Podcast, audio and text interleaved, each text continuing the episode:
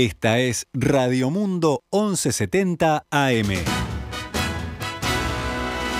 ¡Viva la radio!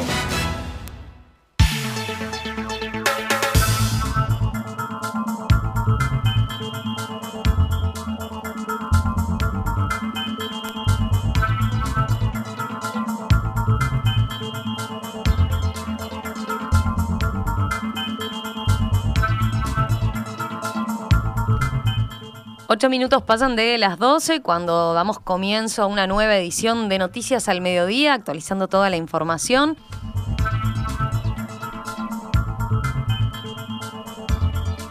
El Partido Nacional y el Partido Colorado acordaron postergar para el año que viene la discusión sobre el proyecto de ley de cabildo abierto de prisión domiciliaria preceptiva para mayores de 65 años. El senador nacionalista Jorge Gandini, uno de los primeros en mostrar públicamente sus reparos con este proyecto, dijo hablando con el país que hoy no están dadas las condiciones para aprobar el planteo de cabildo. El Comité Ejecutivo Nacional del Partido Colorado ya se había expresado el pasado lunes en cuanto a su intención de diferir el tratamiento de esta iniciativa para después del referéndum contra la ley de urgente consideración. Esta mañana, en diálogo con En Perspectiva, el diputado del Partido Colorado Felipe Schipani, quien presidió la sesión del CEN Colorado, aseguró que aún no se ha analizado en profundidad el tema y que desde la fuerza política cree que es pertinente un análisis más profundo. Nosotros nos queremos tomar el tiempo debido, escuchar a los especialistas, recibir a, todas las delegaciones que quieren ser recibidas en la comisión, permitir que nuestros técnicos, que nuestros juristas nos asesoren, y eso no puede ser este, de aquí al 15 de, de diciembre que finaliza el periodo parlamentario. Por eso lo que planteamos es retomar el tratamiento del tema una vez que que se abre el nuevo periodo legislativo el primero de marzo. Entonces, eh, lo que hemos planteado formalmente, le hemos dicho a Cabildo Abierto, es que el tema eh, lo queremos discutir, lo vamos a estudiar. Consultado por el otro proyecto de ley que impulsa a Cabildo Abierto, que tiene que ver con la nueva ley forestal, el diputado Colorado manifestó que es evidente que su partido, el Partido Colorado, tiene una postura diferente tenemos puntos de contacto con la preocupación de Cabildo en la medida que entendemos que hay que regular ciertos aspectos, que hay que ordenar este, ciertos procedimientos para el desarrollo de la actividad. Ahora, entendemos que no es la ley, que es un mecanismo rígido, el instrumento más idóneo para hacerlo.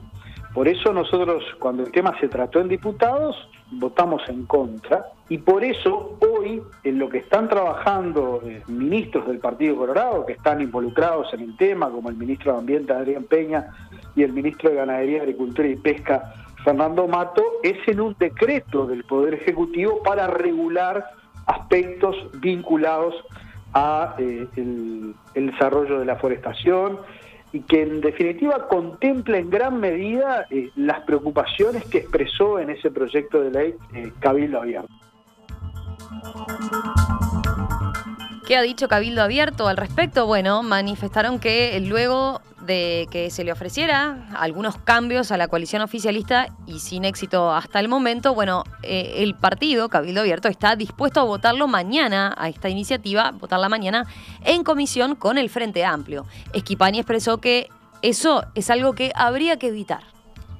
Pero si ocurre, a ver, no hay que dramatizar tampoco, ¿no? no es el fin de la coalición, no es la ruptura de la coalición, en donde, bueno, hay, hay temas en donde tenemos discrepancias latentes. Eh, el tema de la forestación ha sido un tema en donde desde el principio del gobierno hemos tenido discrepancias.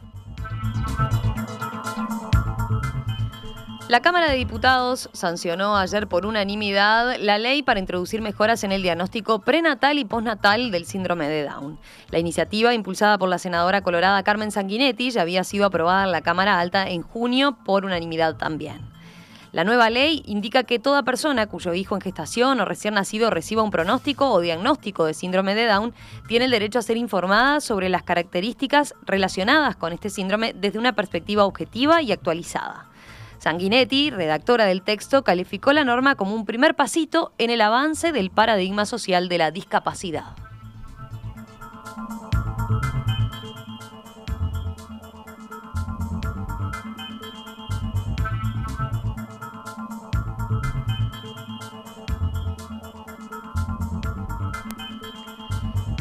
El Ministerio de Desarrollo Social decidió limitar el uso de la tarjeta Uruguay Social, que ahora será solo para la compra de elementos de primera necesidad. La cartera identificó 500 comercios que no encuadran con los nuevos lineamientos en rubros como cotillón, veterinarias, tecnología o talleres mecánicos y otros mil locales que serán dados de baja por no tener clasificación de rubro o por falta de información. El exdirector de Evaluación y Monitoreo del Ministerio, Juan Pablo Labat, dijo hablando con Montevideo Portal que se trata de otra burrada de la cartera. Labat insistió en que se, han dado, se ha dado mucha manija contra los pobres durante mucho tiempo y hay mucha aporofobia. Según detalló, desde sus inicios el 70% de la tarjeta se utilizaba para comprar alimentos y el resto se repartía en artículos de higiene y limpieza. En 2016 se amplió el espectro, con lo que se logró, dijo, que una familia pudiera, en el marco de las fiestas, comprarle unos championes a sus hijos de regalo de Navidad.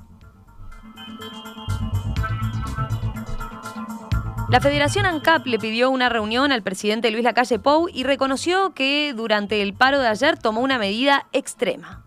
A través de un comunicado, el sindicato expresó su preocupación por la situación de la empresa y la intransigencia de su presidente, Alejandro Stipanisic. La Federación ANCAP, dice en el texto, quiere expresar la preocupación por la situación suscitada en ANCAP y la intransigencia preocupante por parte de su presidente.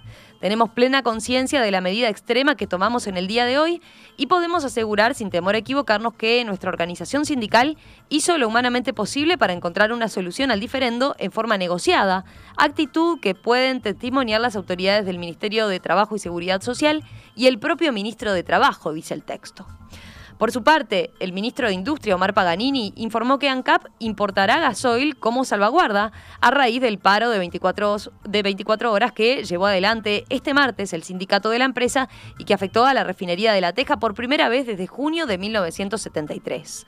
Paganini explicó que, si bien el paro duró 24 horas, en el reinicio de la actividad pueden haber complicaciones técnicas que demoren el proceso de refinado. Según el ministro, el stock de gasoil ya producido da para abastecer una semana de demanda, por lo que el gobierno quiere cubrirse ante una eventual escasez de combustible. El ministro sostuvo que no se trata de una innovación, ya que ANCAP importa combustible cada vez que se realiza la parada técnica por mantenimiento de la refinería. Por otro lado, sostuvo que la medida sindical de ayer fue excesiva. A nosotros nos llamó bastante la atención esta medida que nos parece desproporcionada con el ambiente que se vive en ANCAP, con el diálogo que se estaba realizando justamente en la DINATRA sobre el convenio colectivo, en la mitad de un diálogo por un convenio donde, no hay un trancazo se lanza esta medida que yo diría que es de las más extremas que puede tomar un sindicato, parando la refinería por primera vez del año 73.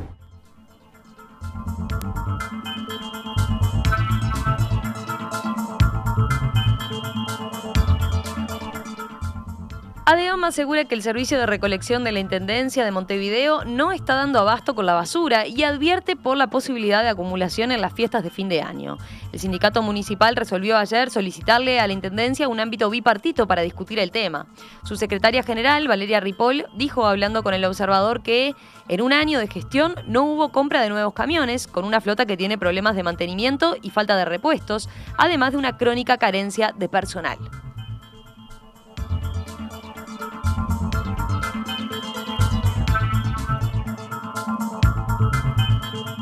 Rafael Radi, uno de los ex coordinadores del GACH, advirtió sobre los efectos que un TLC con China tendría en la comunidad científica. Según consigna Telemundo, Radi destacó la importancia de invertir en ciencia y dar oportunidades a los investigadores para evitar que emigren si ese acuerdo se firma. Para Radi hay que pensar que China tiene una necesidad enorme de investigadores talentosos. Entonces, cuando se discuten estas cosas, también hay que pensar en esos términos. Cómo se pueden generar relaciones ganar-ganar donde no se desarme una comunidad académica por falta de oportunidades, aseguró.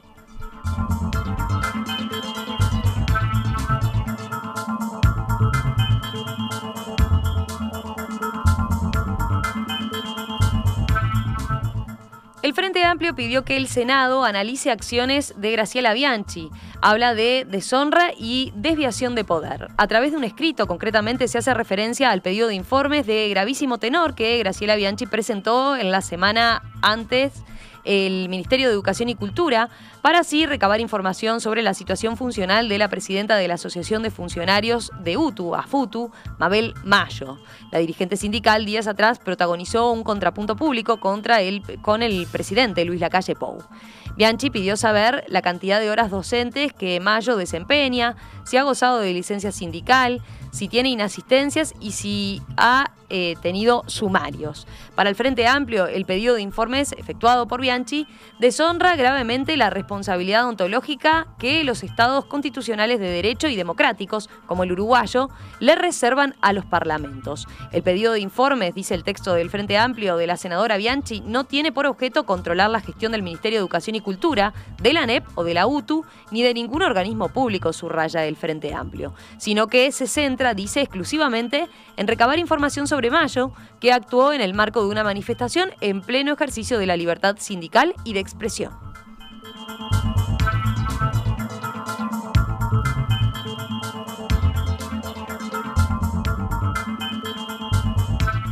Propietarios de las estaciones de servicio pidieron al Ministerio de Economía una rebaja de los aranceles para los visitantes. Las estaciones de servicio de Maldonado le solicitaron al Ministerio una rebaja a los aranceles que se deben pagar por utilizar tarjetas de crédito débito y amenazan con dejar de aceptar los plásticos si la iniciativa no prospera. El pedido al Ministerio de Economía se realizó hace 40 días a través de la Unión de Vendedores de Nafta del Uruguay, pero aún no hubo respuesta, dicen desde la gremial. El plazo de espera de los estacioneros de Maldonado corre hasta el 20 de diciembre. De lo contrario, tomarán la medida de, como decíamos, no aceptar las tarjetas.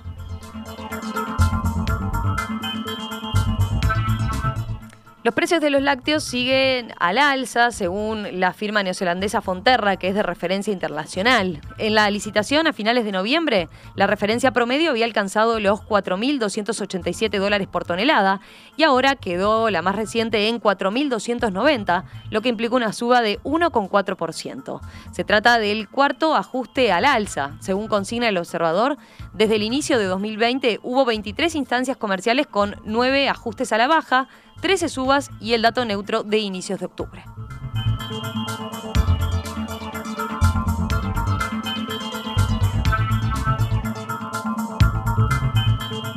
...12 y 23 son ahora... ...cerramos la información con el panorama internacional.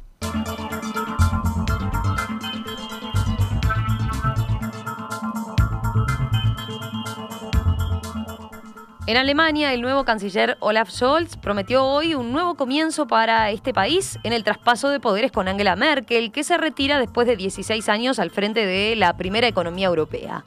Será un nuevo comienzo para nuestro país. Haré todo lo posible para lograrlo, declaró el socialdemócrata de 63 años, justo antes de que Merkel dejara la Cancillería entre aplausos de los empleados. Scholz presentó juramento junto a su gobierno y ante los diputados, leyendo el artículo 56 de la ley fundamental, en el que promete consagrar sus fuerzas al bien del pueblo alemán. El presidente de, Ucrania, Volodymyr Zelensky, dijo esta mañana que la videoconferencia entre el presidente estadounidense Joe Biden y el líder ruso Vladimir Putin fue positiva. Creo que es positivo que el presidente de Estados Unidos hable con el presidente de Rusia, dijo Zelensky, un día después de que Biden advirtiera a Putin de una fuerte respuesta económica de Occidente en caso de ataque ruso contra Ucrania. Por su parte, el presidente ruso Vladimir Putin afirmó hoy que su país tiene derecho a defender su seguridad un día después de esta reunión con su homólogo estadounidense que además ahí estuvo presente claramente las tensiones con Ucrania respaldada por la OTAN. Bueno, Rusia tiene una política exterior pacífica, pero tiene derecho a defender su seguridad, dijo Putin en una conferencia de prensa al afirmar que permitir que la OTAN se acerque a sus fronteras sin reaccionar sería criminal, dijo. No obstante, consideró su intercambio con Biden como constructivo. Y cerramos con deportes. Como saben, con un triunfo 8-7 por penales sobre Plaza Colonia, Peñarol logró ayer el campeonato uruguayo sin necesidad de disputar una serie de finales. La definición llegó luego de un empate 1 1 en el tiempo reglamentario del partido, disputado en el Estadio Centenario, y en el que los colonienses comenzaron ganando. Peñarol había ganado el torneo Apertura y la tabla anual, por lo que contaba con ventaja deportiva. El resultado sirvió además para clasificar a Nacional a la fase de grupos de la Copa Libertadores.